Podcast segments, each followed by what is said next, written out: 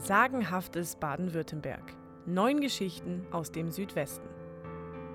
Folge 9. Der Riese Romeus. Gesprochen von Andreas Klasen.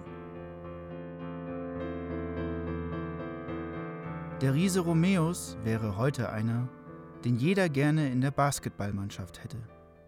Aber als Romeus Manz um 1460 herum seinen ersten Schrei auf dieser Welt tat, war Basketball nun mal noch nicht erfunden. Hunger gab es jedoch schon damals und Romeus hatte ganz viel davon. Er aß und aß und wuchs und wuchs. Mit zehn war er schon größer als viele Erwachsene. Mit 18 sprachen in seiner Heimatstadt Villingen alle nur noch vom Riesen Romeus, weil er selbst den Zwei-Meter-Paule um drei Köpfe überragte. Und wenn Romeus zu Abend aß, verdrückte er oft ein ganzes Wildschwein mit einem Kilo Kartoffeln dazu und trank 20 halbe für den Durst. Wer jetzt an den Gallier Obelix denkt, der liegt nicht ganz falsch. Der Villinger Romeus hatte auch ähnliche Kräfte. Schon in seiner Jugend war er ein gern gesehener Mitkämpfer. Ob Reiter oder Fußsoldat, seine Gegner flogen nur so über das Schlachtfeld und oft führte er die Villinger zum Sieg.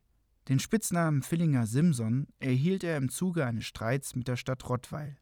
Eines Nachts zog Romeus los. Mit einem Satz überwand er die Rottweiler Stadtmauer, Wachen traten ihm entgegen, aber er verbog ihre Lanzen einfach, als seien sie aus weichem Ton. Dann brach er die Flügeltür des Tores aus der Verankerung und schleppte sie nach Villingen, wo er jubelnd empfangen wurde. Sein Erfolg stieg ihm allerdings ein wenig zu Kopf. Er eröffnete eine Wirtschaft und dort schwang er oft wilde Reden. Er protzte gerne mit seiner Kraft und seinen Heldentaten, und Obrigkeiten waren ihm Schnuppe.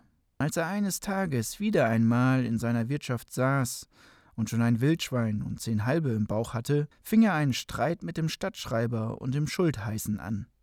Ihr solltet nicht nur feige hinter euren Schreibtischen hocken, sondern auch mal kämpfen.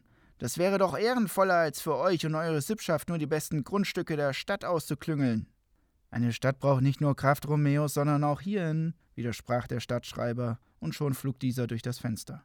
Die beiden beleidigten Herren ließen das natürlich nicht auf sich sitzen. Sie zogen vor Gericht und schon ein paar Tage später fand Romeus sich hinter den zweieinhalb Meter dicken Mauern des Villinger Diebturms wieder, tief unter der Erde im Verlies. Seine Tagesration bestand nur aus einem Brocken Brot und einem Becher Wasser. Das hatte Romeus dem Stadtschreiber zu verdanken, der den Turmwächter gut kannte. Dem Riesen drohte auf seiner Holzpritsche ein langsamer, qualvoller Hungertod. Romeus wusste das, und deswegen begann er sofort mit der Arbeit an seiner Flucht.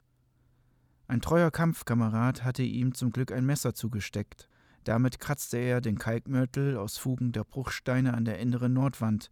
Über die geritzten Einbuchtungen und Mauervorsprünge kletterte er bis zur Holzdecke des Verlieses hinauf.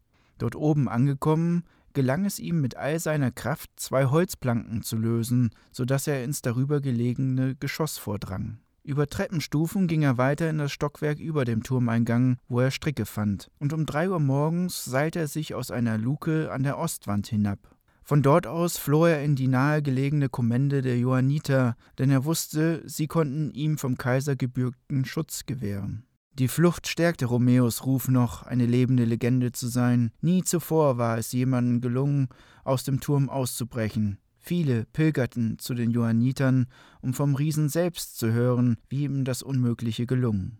Als Romeus nach langem Drängen einen Berufungsprozess erhielt, sprachen sich viele Villinger für ihn aus und baten um Gnade für den Hitzkopf.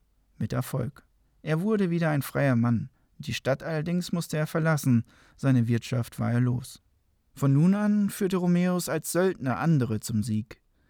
In Landsknechtswams und mit einem breiten Federhut auf dem Kopf stellte er sich im Kampf um die Küsserburg bei Waldshut den Schweizern entgegen.